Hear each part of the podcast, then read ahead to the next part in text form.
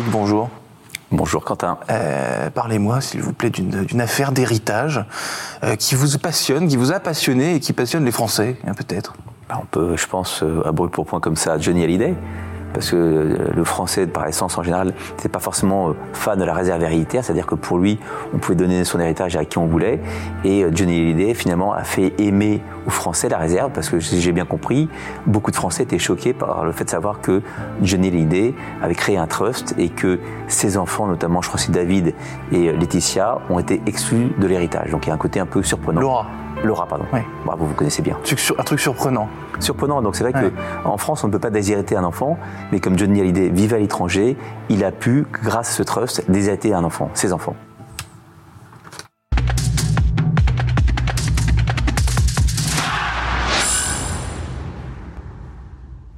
Bonjour à tous et bienvenue au Talk Dessineur du Figaro avec aujourd'hui devant moi euh, un généalogiste Guillaume Reuric, patron de l'entreprise Couteau. Euh, donc merci pour cette question qui est euh, cette réponse qui est un magnifique préambule, une affaire d'héritage. Euh, à peu près, ça dure combien de temps de régler un héritage? Parce qu'il n'y a jamais aucun héritage simple, si, si, si, je lis entre les lignes de ce que vous venez de Alors, me dire. L'héritage, par essence, c'est pas moi qui le règle, c'est les notaires. Après, ouais. les notaires font appel à nous dans 2% des dossiers dès qu'il y a un problème pour retrouver des héritiers. Et lorsqu'on est amené à retrouver des héritiers, en moyenne, un héritage va durer quasiment deux ans, un an pour retrouver tous les héritiers et quasiment un an pour liquider tous les biens immobiliers et les biens immobiliers, c'est-à-dire les appartements, les tableaux, les bijoux et, et autres, s'il y en a.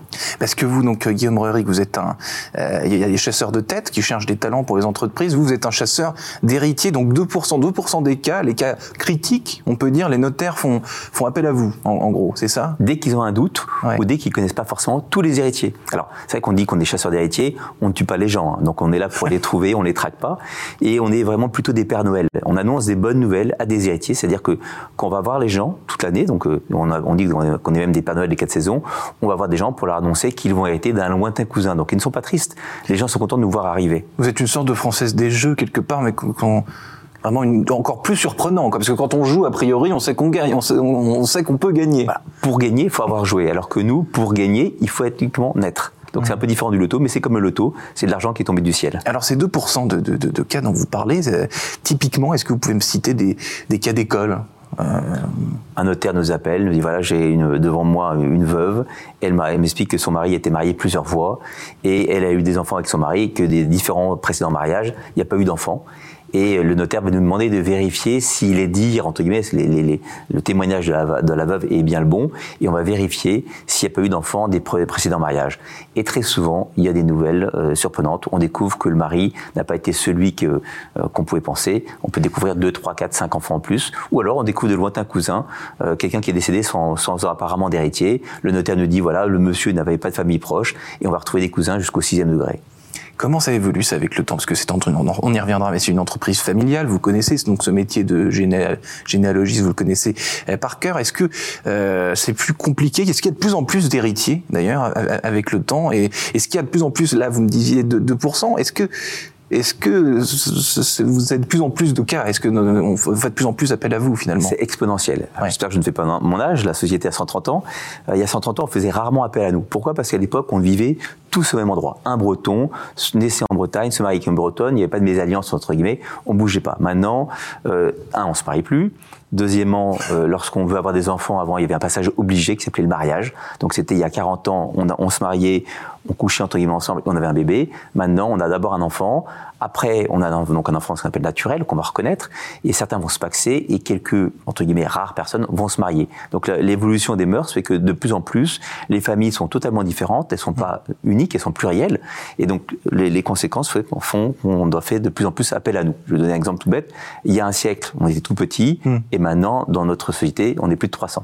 Et si on ajoute à cela donc 300 personnes, on reparlera du recrutement justement, euh, euh, Guillaume Brery, euh, il y a aussi euh, là-dedans le phénomène de la mondialisation, c'est-à-dire on se marie plus, vous, vous l'avez dit, mais surtout euh, un Français ne reste pas dans son, dans son, village breton, il va être amené à faire des voyages, à passer euh, des années dans un pays, revenir en France, repartir, et tout ça ajoute de, de, du mystère parfois. Ça c'est formidable. Et de la complexité pour, pour, pour vous et, et vos mais équipes. Nous, ce qu'on fait, c'est que du complexe.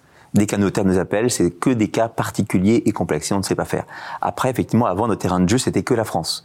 Maintenant, un dossier sur quatre, on sort de l'hexagone et selon nos projections, d'ici 2030, dans un dossier sur deux, on ira aussi à l'étranger et en 2040, dans chaque dossier, on aura un élément d'extranéité, donc on sera amené à voyager tout le temps. Donc il y a un sujet d'internationalisation euh, ah, qui est colossal. Je donne un exemple, on a 33 euh, bureaux en France, on a 12 à l'étranger. À l'heure actuelle, notre développement ne va se faire qu'à l'international. J'étais la semaine dernière en Allemagne, je vais la semaine prochaine en Angleterre. Voilà, on suit l'évolution et la migration des Français. Hmm. Euh, Est-ce que c'est ça justement votre patte à vous? Vous disiez la, la société à, 130 ans, vous, vous, faites un peu plus jeune tout de même. Euh, votre patte à vous dans, dans, dans l'entreprise familiale justement, c'est cette internationalisation ou c'est autre, autre chose? La patte, oui, mais suffisamment, je ne fais que suivre l'évolution de la famille. Ce que vous avez choisi vous, disons plutôt, votre empreinte à, vous personnelle. Mon empreinte, c'est plus à la rigueur une, un management plus euh, euh, plus proche de mes collaborateurs. Avant, il y avait une, c'était plus pyramidal, hmm. et la société actuelle ne, ne, ne, veut plus ça. Et donc, c'est sûr qu'avec mes collaborateurs, il y a, il y a un, un, rapport qui est très direct. Et, euh, j'ai qu'il y a, on, fait un tout. Et j'aime bien dire que très souvent, c'est pas la société, ce n'est pas moi, c'est mes 330 collaborateurs. Et j'aime à dire très souvent que le principal, principal capital chez nous, c'est le capital humain c'est la force d'une société comme, euh, comme la nôtre, hein, familiale, c'est euh, ceux qui la composent. Vos bureaux, donc avec vos 300 euh, collaborateurs, sont, sont, sont à Paris, donc boulevard Saint-Germain. Est-ce qu'il y, est y, a une raison à, cette, à cet emplacement? Alors c'est parce que le fondateur Amédée Couteau l'avait créé là, mais on n'est pas tous boulevard Saint-Germain. On a 33 bureaux en France. À Paris, on est 115, je crois, et tout le reste est éclaté entre la France et l'Europe. Entendu. Et donc la France et l'Europe, donc les bureaux, ça veut dire que vous en ouvrez aussi dans d'autres pays. Ah ben on est à Rome, on est à, là je vais à Rome dans peu de temps, on est à Milan, on est à Turin, on est à Barcelone, Madrid, et ainsi de suite. Est-ce qu'il y a une culture de, euh, une culture, peut-être pas, mais euh, une culture de l'héritage euh, en France, des clichés qui collent à cette notion d'héritage, qui ne sont pas les mêmes qu'en Italie justement ou, ou, en Allemagne? Est-ce que la notion d'héritage, euh, l'idée qu'on s'en fait, on parlait tout à l'heure de, de, de, Johnny, ça fait fantasmer certaines personnes, ça choque d'autres. Euh, Est-ce que dans tous les pays, l'héritage est chose de touchy entre guillemets? Alors il y a, c'est pas entre les, les, Italiens et nous, c'est plus entre les Anglo-Saxons et, et, hmm. le reste du monde et, et l'Europe.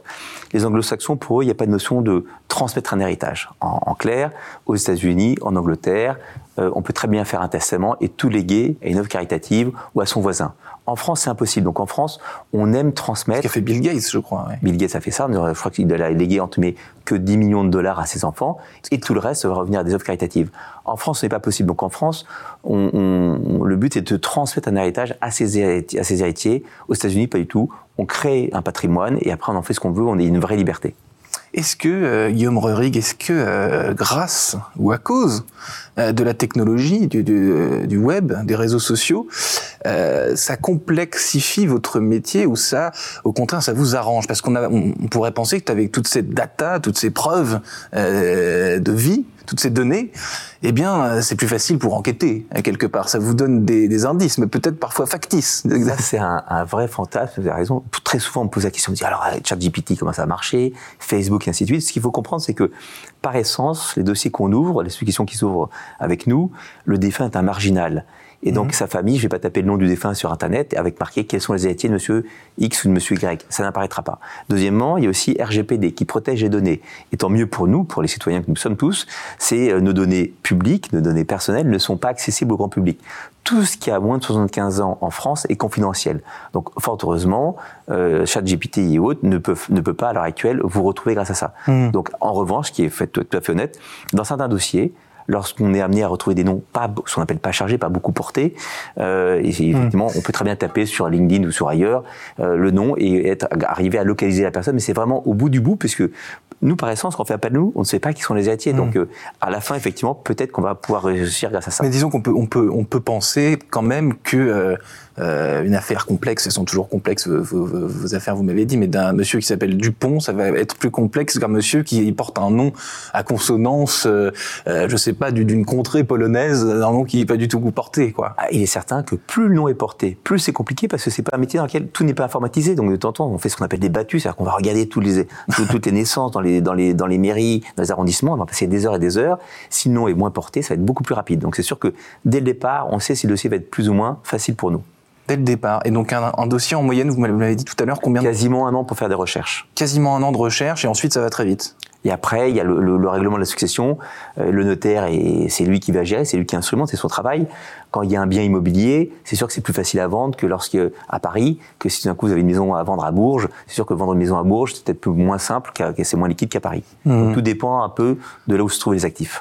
Est-ce que Guillaume Rurik, vous avez une, euh, vous me disiez tout à l'heure en préambule que vous étiez un peu le Père Noël, euh, sauf que le Père Noël, chacun sait qu'il arrive le 25 décembre ou 24 au soir. Vous, ça peut être à n'importe quel moment. Est-ce que vous avez un souvenir d'une anecdote où vous êtes arrivé chez quelqu'un euh, pour annoncer euh, pour annoncer un héritage et euh, il y a eu une réaction particulière.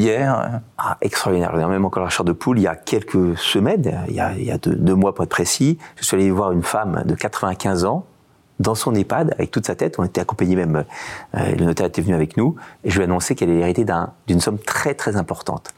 Et on voulait pas la vexer. Je me suis dit, est-ce qu'elle va comprendre que c'est en euros? Et, donc on m'a dit voilà, madame, vous allez hériter de 10 millions d'euros euh, et, là, elle a explosé de rire en me disant Oh, je fais un beau cadeau au président de la République parce que je vais payer beaucoup de droits de succession. Et, euh, donc, j'ai trouvé qu'elle elle, avait toute sa tête, elle était heureuse et elle m'a dit Peut-être peut que grâce à ça, je vais pouvoir sortir de mon EHPAD et mettre dans une résidence un peu plus, entre guillemets, haut de gamme et finir mes jours ailleurs. Donc, vous voyez, on, distribue un peu du, du, confort pour elle et j'espère pouvoir euh, en bénéficier. Guillaume Rurik, il nous reste une grosse minute.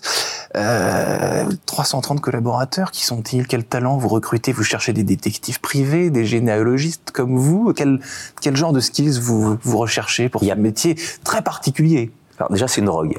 On, le voit, il n'y a pas de turnover chez nous. Les gens qui rentrent chez nous, on rentre un peu en religion, ils ne, bougent pas. D'accord. Donc ça, c'est assez agréable. Euh, c'est que des, c'est un métier qu'on fait par passion. Donc les chercheurs d'héritiers, en général, on prend, il y a, il y a tous les profils. On, on, a une académie chez nous, on forme les gens. Il y a des gens qui n'ont que leur bac, mais en général, il y a des historiens, il y a des diplômés notaires, des diplômés avocats, il y a un peu de tout. Mmh. En revanche, sur le côté liquidation de la suggestion, lorsqu'on va vendre les biens immobiliers, accompagner nos clients, il n'y a pas de secret, on ne prend que des gens diplômés notaires. Donc il y a un peu tous les profils. En clair, euh, c'est une question de, de, de, de, de feeling. Mmh. Euh, il faut avoir le fluide ou pas le fluide. Comme on dit à l'armée, il y a ceux qui percutent et qui ne percutent pas. Donc notre DRH est, est très aguerri et on, et on voit très vite on va très vite et très peu d'erreurs de casting du coup. Ça peut arriver, hein, comme euh, en matière de RH, euh, celui qui ne se trompe pas est un quelqu'un qui, est, qui est un peu présomptueux. Il faut se tromper de, temps en temps. Guillaume Rurik, merci infiniment d'avoir répondu à mes questions pour les talk décideurs du Figaro. Bah, je vous souhaite de, de bonnes chasses d'héritage. Merci Quentin, à bientôt.